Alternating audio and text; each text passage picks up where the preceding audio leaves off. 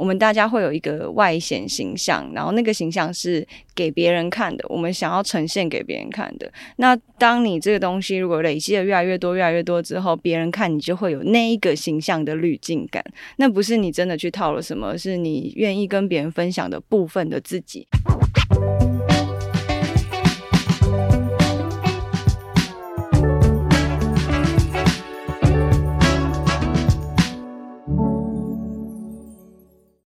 设计里看生活，在生活里找设计。Hello，大家好，我们是 Shopping Design，欢迎收听设计关键字，我是史丹利。那这一期我们要来聊的是那个六月初刊的夏季号滤镜感。然后我们今天邀请到特别来宾，就是有设计界可爱 教主之称的李君慈，以及设计界的疗愈大师陈普。好，这我自己加的，不过这跟他们的创作路数还有他们的核心概念是有关的。那等一下我们再好好聊。那就君慈跟陈普，你们好，跟听众打个招呼吧。Hello，大家好。嗨，大家好，我是李君慈。大家好，我是陈普。你们俩都是第一次进这录音室，对不对？对。哦，对对，没错。感觉特别害羞吗？有。我，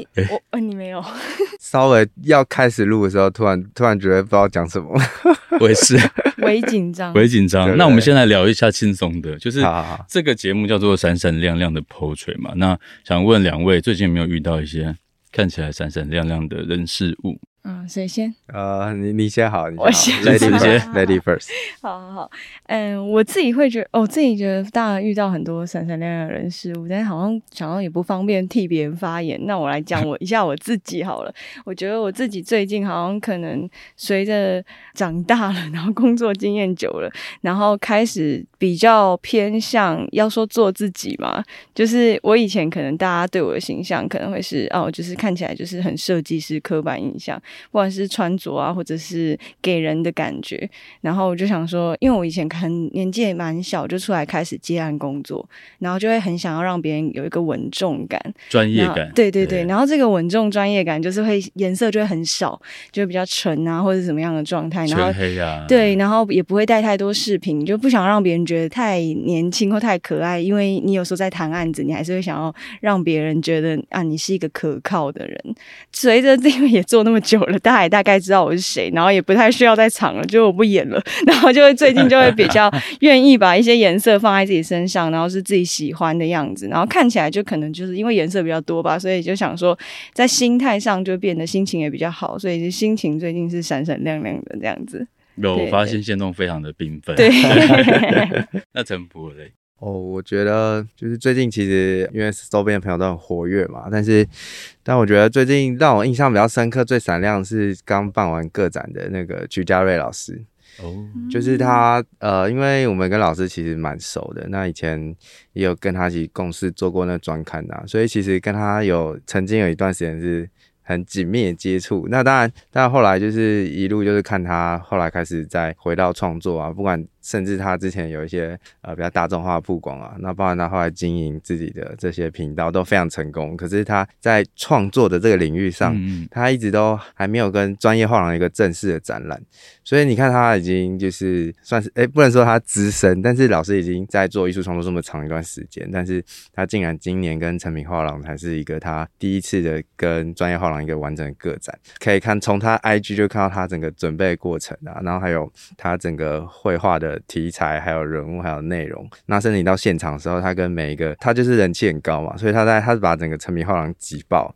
就是他去的时候都是五三四百个人不夸张哦。然后他可是他在现场，他就会跟每个观众互动，然后跟他们合照，然后去听那些观众的故事啊等等。所以我觉得呃老师一直不断持续在创作这个路上，然后最后有一个这么成功的一个展览，就是让我们觉得说，哎、欸，其实你遇到什么事情都真的不要放弃，你一直努力，就是都会有人会。去给你掌声，这样就我觉得那个那个过程是蛮感人的，因为那时候研究所就接触老师到现在，其实也十十四十五年了，所以其实就那个感触蛮深的。他是十几年一直都有在创作吗？老师其实应该一直都有在创作，可是他就是在近几年他在累积的作品的整个阶段过程，他其实都在网络上。那我们就可以看到他慢慢转变，然后开始画人像、画大张的图像。那他当然他的很多心情、创作的心情都会在他的平台上面分享，所以其实是我们等于就是因为大家看纪录片一样。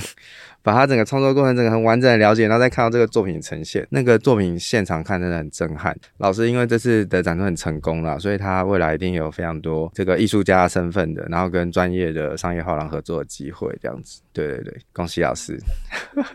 接下来我们要聊一下了，就切入主题，就是 滤镜感哈。对，其实一开始的那个主题是人生的滤镜啊，然后我就觉得说滤镜其实跟滤镜感用看起来差不多，可是用起来差很多。因为滤镜就是你要套用滤镜嘛，你事实上已经用了一个工具，可是滤镜感它是有套用滤镜的感觉，但其实它可能并没有套用滤镜。好，就是那个感觉是一个你散发出来给人家气场，对对对，或者说你让我有这个印象。嗯，或是你造成了一个看似透过滤镜的印象，然后我觉得这个很神妙，然后也也蛮可以延伸的。所以不管是就是对应到创作啊，甚至经营品牌，嗯、然后我觉得甚至在现在的社群数位这个平台上面也是一个关键字。所以我想要问一下两位，刚当初看到这个题目的想法跟感觉。当初看到这个感觉，就是其实当时知道找我来聊滤镜的时候，我其实是蛮开心的，因为我就觉得我就是。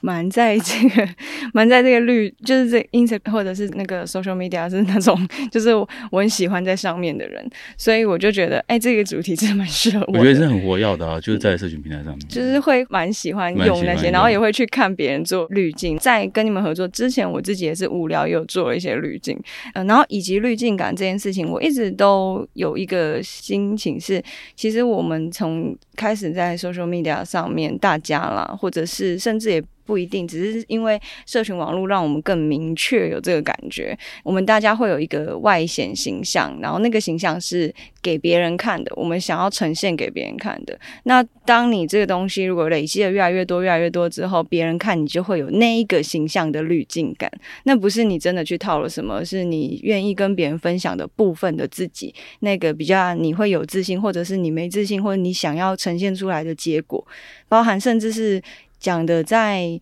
设计一点，就是连我们设计作品，我们一定也会选择要 po 的跟不 po 的。其实这些事情也都是别人怎么来看待我们。那那个东西对我来说，就是很像滤镜感，就是产生在别人身上的滤镜本身。就是记得那时候在访问访谈的时候，其实跟陈普讲到那个，我觉得蛮好玩的。他说他觉得滤镜它可以创造就是不同的人来做创作，就是它不是纯粹只是一个。单纯的滤镜的结果，那我就觉得这个东西还蛮，它不是只是想要给别人看到说啊，我今天很漂亮，或者今天很怎么样，而是它可能可以衍生出一些跟像我们这样设计师，然后或者是不是设计师的人有一个连接，对，然后所以那时候看到这个题目的时候，就觉得蛮蛮开心，对。陈普那时候有讲说，你的滤镜召唤一些虚拟的物件嘛，然后把人跟这些数据的相对关系，对，透过滤镜呈现。然后我觉得这个就是你们两个很大的路数的不同，就是包括刚刚就是君子原本是平面设计师出身，嗯、所以他的滤镜有一个平面游戏感。可可是陈普就不是，陈、嗯、普要不要讲一下你自己的路数？就是其实你们当初找我是也是也是很 surprise，因为我是一个完全不用滤镜也不 po 文的人。那我觉得对对也很少，就是个人个人形象。那对。我觉得我自己就是想要营造一个模糊的滤镜啊，所以其实我也很少揭露一些有关的东西，但是我们自己都是用作品去产生一些这种虚实的一些互动。那我觉得滤镜滤镜，但我觉得这个主题很有趣，虽然我自己没有很常使用，嗯，因为因为它其实就是我们人在就是现在透过 social media 去塑造自己形象的。各种可能性啊，那刚好假设我们锁定在这个滤镜的话，它就是你可以从呃使用者变成创造者，那借由现在很多工具的解锁，因为其实现在要去做滤镜，它其实不一定要很专业的人就可以做，反而是去比那个 idea 啊，那个想法。嗯、那像前阵很红那个哭脸的，事实上它可能也不一定有什么很困难的技术，可是它产生了共鸣性。那甚至再结合到现在这种短影音啊等等，我觉得这次真的是。一连串的组合拳，从 从 Flickr 开始，然后 Facebook、Instagram 到现在短影音，其实它真的就不愿意说 TikTok，呃 TikTok，然后 TikTok 没有，因为我没在用，我没有在看。对，但 TikTok 我觉得 TikTok 我觉得很棒，就是它也带起了另外一种形式，所以这真的是就是这个平台一直在 push 你，把你自己跟这个世界互动，或是。揭露这样子，那这个就会是，其实讲滤镜感，它就是我们以前那种形象或是发声，都要透过这些媒体平台把它变成是个人化都可以发生的一个管道跟方式，然后真的是推陈出新，大家又拼了命的去玩一些新的，那每一波都会有新的浪潮，比如说像短影音跟 TikTok，它就有新的一群流量啊等等，像最近有看那个很厉害，就是它会播一个小卡通。然后他本身是配乐师，他就把那个在配乐的过程跟那个卡通画面连接在一起。比如说那个有闪电，他就咚，然后那个鸟叫什么，然后那个就很有一种即视感。然后就是等于是呼应，就是说创作的成品跟创作的过程都同时被看到，所以他这个创作者就整个瞬间爆红。嗯，所以其实就这个这个议题真的是蛮有趣的。以前就是以前说。套样板，就最早以前可能二点零吧，我不知道，就是你的图片可以套一个就是 template，OK，对，当然是动，那是静态的嘛。然后现在就是任何事情都要动态，譬如说 IG 之前不是一直在推那个 real 嘛，嗯，然后你随便刷都是影片嘛，对。对，然后说有些社会媒体开始就全部都做影片，嗯，对啊？就是。我就觉得，然后现在影片就是你可以做一个滤镜，然后直接很动态的让就是你的整个世界观好了，就是丢出去，然后大家会觉得说，哦，看那就是对，那就是他的世界哦，原来是这样这样想象世界。我觉得那就是这可能就当代在做这个题目的时候，你才会有办法有资源跟 reference，没错没错，以前也没有办法想象到这个程度。对，而且其实做滤镜这件事情，其实它现在变得不那么困难。然后那个不困难的程度，其实有点像我其实，在做第一次在做的时候，其实有点回想到，要讲一个透露年龄的。其实我年纪很大，但是就是我不知道大家知不知道无名小站，你们应该都知道，我们在场的应该都知道。然后什么东西？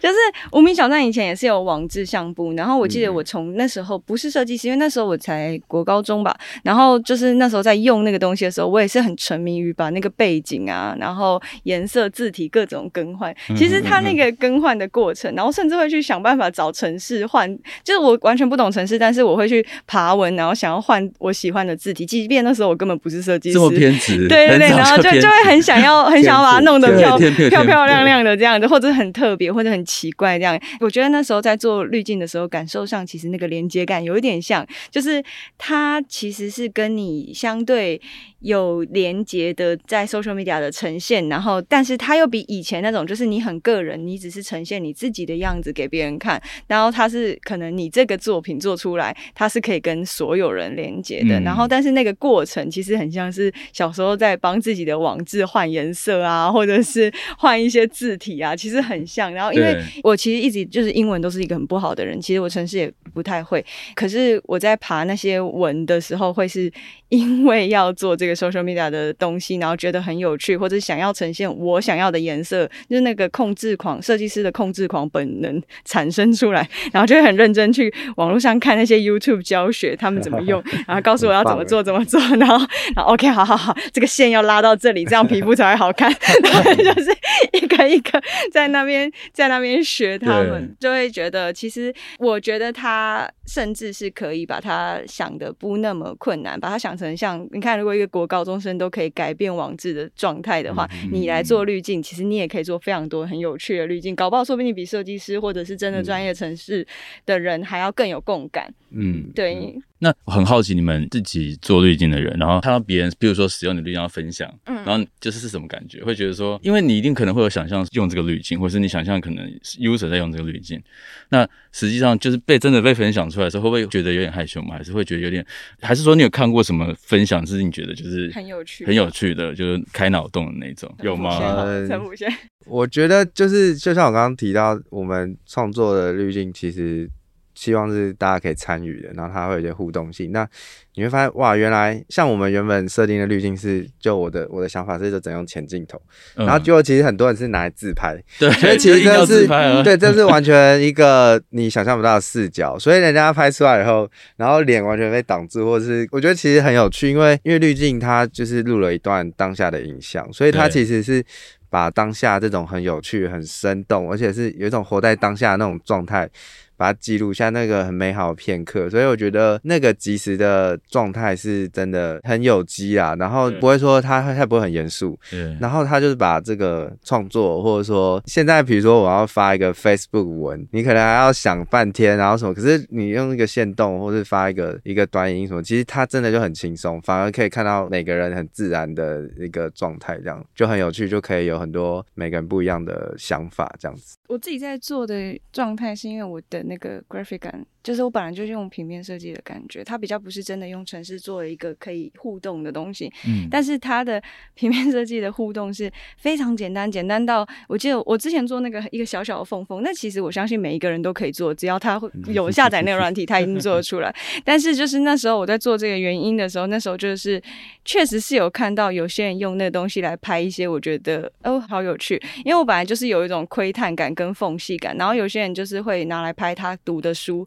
然后他就会选他的那一句话，然后他就会自己 focus 在他要的那一句话，画重点。那对对，有点类似画重点，那那也是我从来没有想过的，或者是他们在拍一些奇怪的缝隙的时候，那个互动感就是。我本来就是预设有一点，就是希望别人的互动感是超过我想象，然后但是确实也是蛮多人超过我想象，包含我们这次合作的那个滤镜，我有看到有人把整个脸填满那个洞，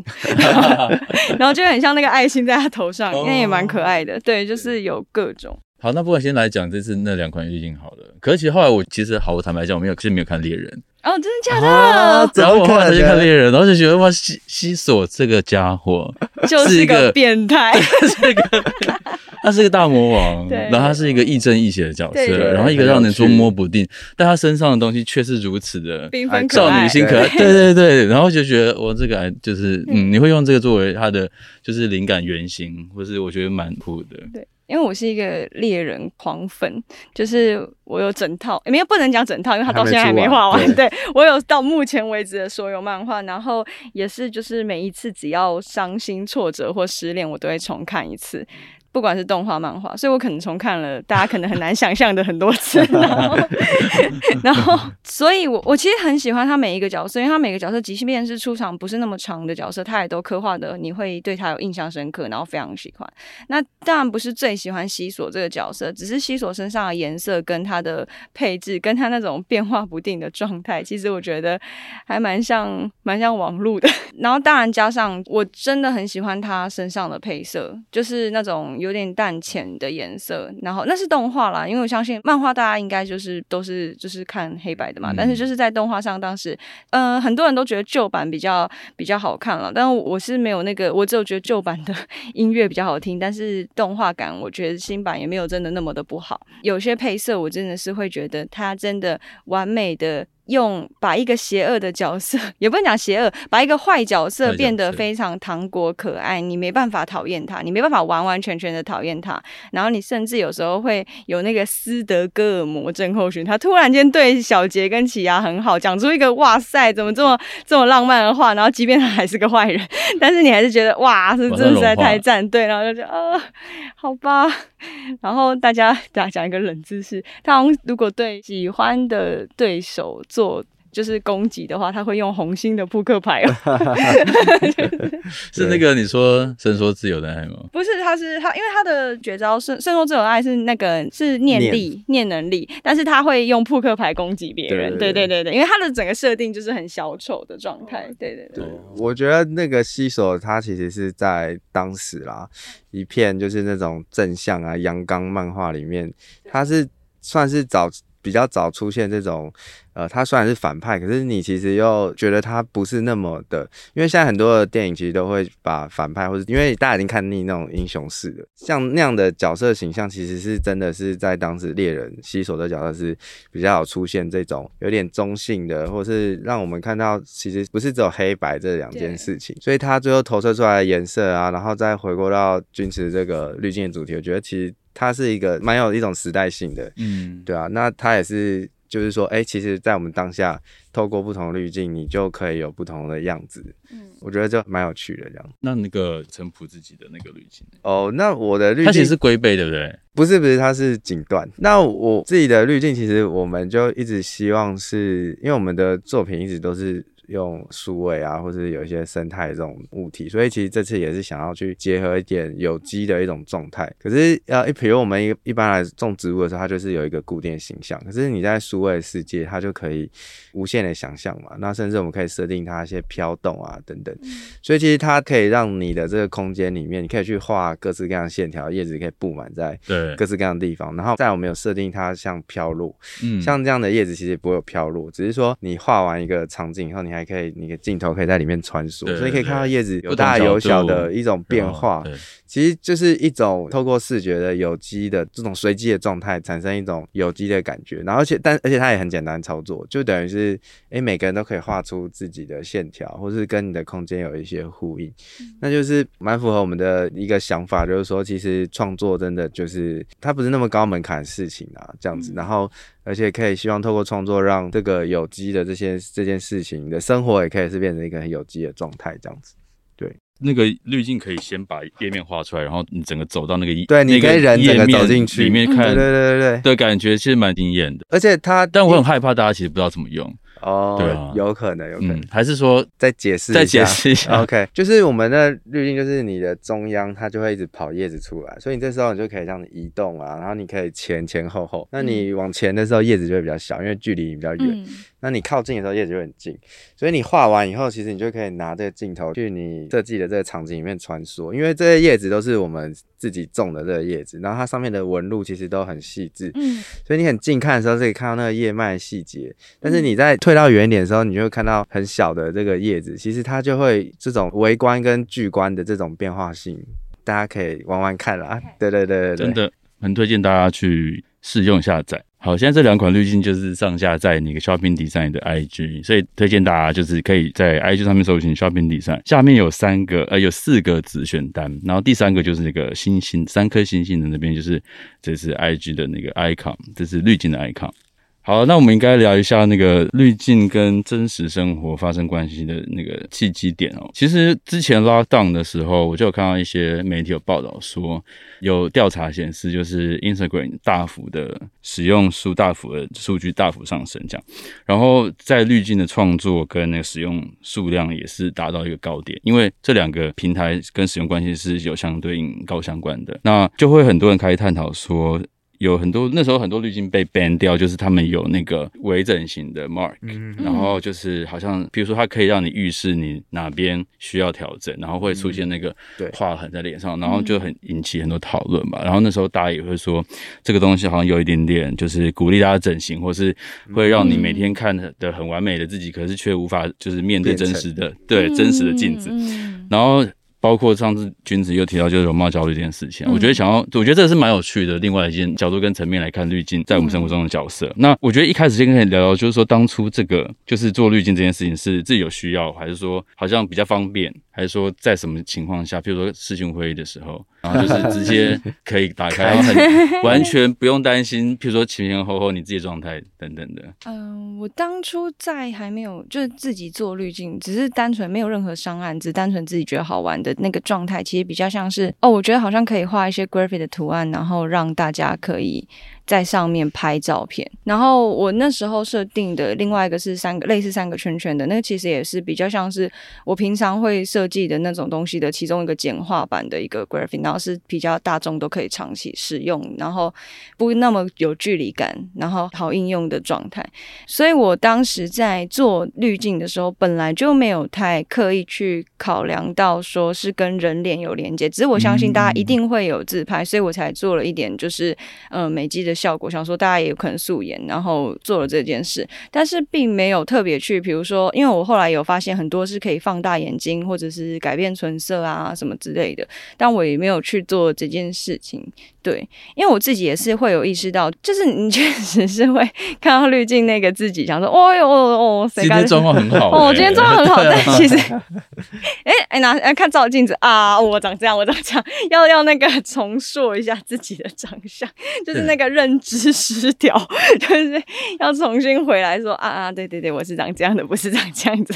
然后当然我之前就有提过，就是关于容貌焦虑嘛，就是大家会有一个共同审美的目标太明确，然后那个明确感大到会让你不小心进入一个就是啊，我好像得要这样子。我还是想要讲一下，我觉得这世代最痛苦的一点是，你已经可能先产生了容貌焦虑，所以你就往那边推进。好了，假设你开始运动，然后开始让自己状况变比较好，然后开始吃的比较养生。可就又会有另一个声音告诉你说，你这样太在乎别人的眼光了，然后你你这样子不酷，你你不是 你不是正，你不是女权主义者，你就是在追随父权媚男的那个世界的世界观。所以我就想说，哇，这世代的女性真的是可能比以前开，呃，有另外一个很大的难题哦，那个难题真的是蛮大的，就是你到底要怎么样从中间去表达说，哎。那个是我要的，然后或者是你要从哪里厘清出来说，哎，我其实想要有这样的身材，我想要有这样子的生活，我是开心的，然后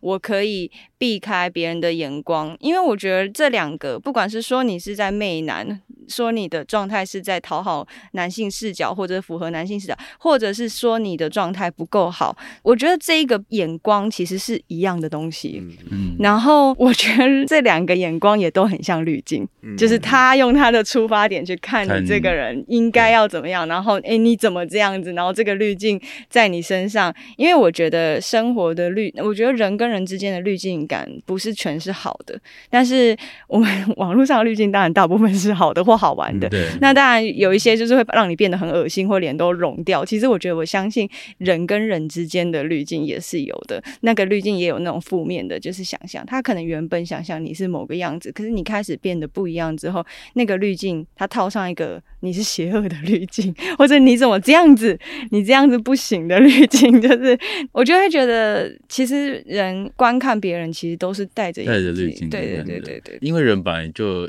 自带滤镜嘛，这这是一定，因为你有你的习惯动作，你有你的刻意偏好，你有你的这个设一些设定好，就是你的价值观跟你看世界的方式，我觉得本来就都会有。然后我觉得，就刚刚回应就是那个君子说，我觉得是别人看比较重要，还是你自己看比较？当然好像是，当然是现在是现在主流意识就是自己看比较重，嗯、是最重要的嘛。可是其实自己看之后，就是会有一个现实的门槛，就是。你还是不能回避，就是去考量别人怎么看。对，在你自己看之后，嗯、对啊，所以我觉得这个滤镜的意义是双向的，才会比较有趣。对，对吧？回应 Stanley 刚刚那提问啊，那我自己的观察是，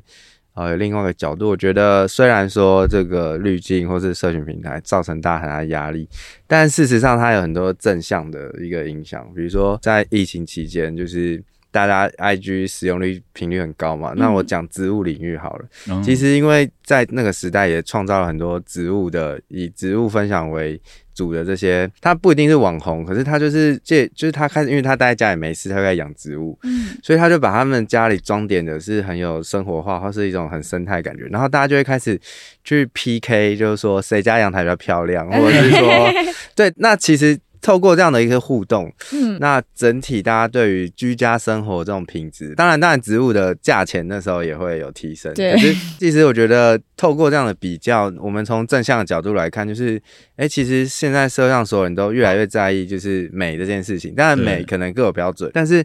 它能够造成更多的大家关注，其实是那种共鸣性，并不是那种更专业性的东西。所以，其实大家都是在这个过程去寻找一种，就是不管是你在美学上的表现，是要去找到一个共鸣的一些议题。像在那个平台上最多点赞的，就是可能小朋友跟植物的一个合照。那当然，当然可能在行销上有几个法则，可是其实就是在这个过程中，我觉得真的就是透过这样平台把创作。或是创意这件事情门槛降低以后，其实真的每个人都可以是创意家，然后每个人都是可以发表自己意见。我觉得这个这件事情也很棒，但是也给大家很多的压力。比如说，大家就会觉得说：“哎、欸，我拍了这阳台，明明我觉得我觉得很美，为什么没有人？为什么按赞数那么少？这样？可是其实就是这个真的是一个很有趣的社会观察啦。我觉得，因为我觉得现在好像大家，因为也是因为社群平台关系，我觉得大家看多了，就是也听多了，嗯、对，没错，好东。应该说不是说好东西或不够好，就是说你如果不是特别新，或是特别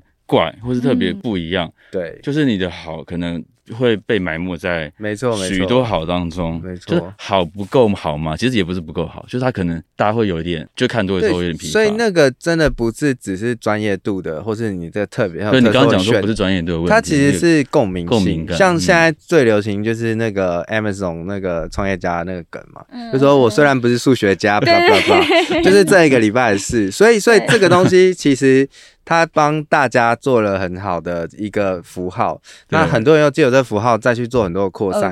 这个其实就是一个属于这个时代的共创的这件事。因为也要他打广告打到大家都看过那张脸，对，没错没错。其实其实我觉得就是很像是共感，你跟你跟这整个社会群体的一个共感跟连接。然后我们的焦虑确实也是都是从这些共感来，但我们同时也却又从这些共感获得很多创作能量。所以我一直都会觉得，任何事情其实它是两个。反面体，然后这个反面体就是我觉得随着年纪变比较大，看的事情变比较多，就会有一点认知到一件事，就是没有说事情绝对是。A 或 B 是是绝对的负面或绝对的正面这样子，它它在一个负面的情况下，你还是可以找到一些正面的状态，然后在一些正面的状态底下，你还是可以找到很多负面的情况，所以我觉得这这也就是这个社会有趣的地方吧，我觉得。这也是要学习消化负面，或者啊，就是看着那个负面的东西，并不要去就是 deny 它，就说哦，它不存在。就它其实是另外一面，其实这就很像西索，啊，对对，没错，对，因为它就是那么那么那么可爱的颜色，那么那么酷，那么强，可是它却有时候那么的坏，那么的狠心跟无情，把人杀了就杀了这样子，对。哎，欸，那西索这个角色他交代已经交代完了吗？嗯，就是说他应该还没，因为在漫画里面他还要消失很久，消失很久，因为因为没有是因为漫画整个消失很久，可能跟他消失没有关系，但是漫画到后面他们上传他。现在是换，我觉得大家会想要被我爆雷嘛？但是大家现在没有去看，你们也应该就是也是给我对，当然就是后面就是反正还是有西索的戏份，因为而且应该还蛮重的，对对对，大家可以期待。啊，好期待！对对对对，好。我好像忘富坚义博发言了，还跟他讲说大家可以期待我是他经纪人。可是听说他真的是随便发一些跟创作没关系、跟情节也没关系的，就是几千几万赞。对啊，他那个直接赢过海贼王的那个追踪数吧？我记得还是什么新闻，我有点不确定，但是我觉得很好笑。这这就是说，这，这就是说，像对海贼王这么正向或者这么主流，它其实大家看久了，也许它还是很棒。可是像这种富坚义博这种路线，也是反而另外一种。所以这个就跟刚刚回应的，其实真的没有好坏，就是看你怎么去。拿捏那个共鸣的感觉，没错。所以大家两位应该是那个共鸣拿捏达人高手，不是不是。哎，我觉得设计师其实是需要，因为他站在他其实设计师本身是一个滤镜的角色。我觉得就是他在产品或是品牌跟消费者跟大众的这个抉择当中间的桥梁。那怎么样承载这个转译这些讯息跟就是知识也好，或是你们所接受到的。讯息可以转译出来给大众接受，我觉得这个、嗯、这个角色就是，对，它是一个怎么样滤镜，你们自己决定这样子。对，其实我觉得真的，我像我啦，我觉得我还没有到什么达人的状态。但是如果是你说，呃，设计师的角色跟就是社会互动，我觉得最近让我印象很深刻，就是那个风雨。就是 iOffice 他们设计那个酱吐司，哦，就是真的是真的，那吐司真的很好吃。可是他没有设计那个包装之前，其实不会，你没有。注意到这个吐司真的这么好，就是我小孩就是吃了一次，就是每天真的很好吃。所以他设计就是那个文字的符号还有颜色，其实就是让大家可以很快速的 focus。但他可能不一定是说我们在平面设计的领域里面说哦，我们的那种很个性化的那种美感。但是我觉得那样的设计是很适合跟大众产生共鸣跟连接，然后再加上它的产品力，嗯，那这个东西就会中。所以酱吐司真的就是一发就中了，所以我觉得。这个风雨老师真的很厉害，公益生活。对对对，我们要向他学习这样。我 我自己好像会觉得，就是光有滤镜好像还是不够，所以一定还是本身产品力要有够给。没错没错，滤镜比较像是把它往前推一点点，然后那一点点会让大家对这个品牌感到兴趣。其实就很像是你做一个很爆的海报，然后那个海报会让大家对这个活动感兴趣而去买那个票。可是进去那个票，就后面就是产品力本身的问题了。没错没错。对，然后但是我觉得我们应该就是。是比较像是前面那个，所以要说真的，我们能够是很抓到所有的共感，我觉得它应该是一个整个环节的共感，包含连产品本身，它要怎么样让所有人有共感，那个口味是我觉得从小呃年龄层怎样吃都觉得很好吃，或者这个活动啊，我这个 TA，我觉得听电音的人来一定全部都觉得干超嗨，哎，我可以骂脏话吗？就是就是对，好好，就是之类的，就是我觉得重点还是本质的东西，然后带到设计，而且我觉得。其实有时候相辅相成。你帮一个超级酷的活动设计好主视觉之后，别人也会觉得这设计还蛮酷的哦。对，就是两边有点像是互相。对对对，嗯，就是因为我再稍微分享一下，就是其实因为我们本身也是有做影像的创作跟就是接影像方面的案子，那其实比较印象深刻的是我们之前在做那个成品的企业影片的时候，所以我们就去了全台湾跟。大陆啊，香港所有的就是比较指标型的店，那那些店有时候有一些我们拍拍它就消失了，所以其实透过设计师的角度，也许我们是一个滤镜，但是我们把那个就是大家想象中的美好画面就记录下来，比如说敦南店现在就没有，对，然后那我印象更深刻的是实践店，因为我自己工作室就是在实践店的。平行的二楼，嗯、所以我们永远可以看到，对，对对，我们永远看到那个小叶懒人，两颗小叶懒人，然后那个透明的落地窗，有一个人坐在那边看书，嗯，所以那时候我们拍的时候就塞了一个人在那边坐在那边看，就是那个画面，可是那个就是我们拍完以后不见了，嗯、所以呃，某种程度设计师或者是就是创意工作者，他其实透过自己的这种，不管是你说滤镜或是创作，把那个时代片刻记录下来，我觉得。其实也是对，不管是品牌或是对一个集体的，这其实是蛮有价值跟记忆度的这样子。嗯，好像也可以再分享一个蛮有趣的，就是因为我有个工作是类似帮 MV 做字体字幕或者是平面设计视觉设定，那其实就会是导演先拍了一大组的 MV，然后像大家可能可以看，嗯、呃，炎亚纶跟吴卓源有一支 MV，那他的那个几何就全部都是我做，可能是靠那个几何跟分割它荧幕的画面，嗯、让整个 MV 变得再更平面感，或者是有一些视觉画面感，嗯、就每一格都很像是一个 graphic。那在这个过程中，其实很像套，让每一秒或每一个 cut 套一个滤镜。哦，对，就是比如说他原本拍的他的物品，可能他的装置不会长这么长，或不会长这么歪，嗯、不会像看起来这么像平面设计。但是我可能把它呃截图啊，或者是怎么样，把那个画面有一些地方可以动的，不能动的，然后人在唱歌，可是他的背景是混乱的，各种，就是这些东西就会还蛮有趣的，也会觉得其实有时候我们在做平面设计，其实跟滤镜的那感受感是 很近、很近、很近的。对。那最近那个君子在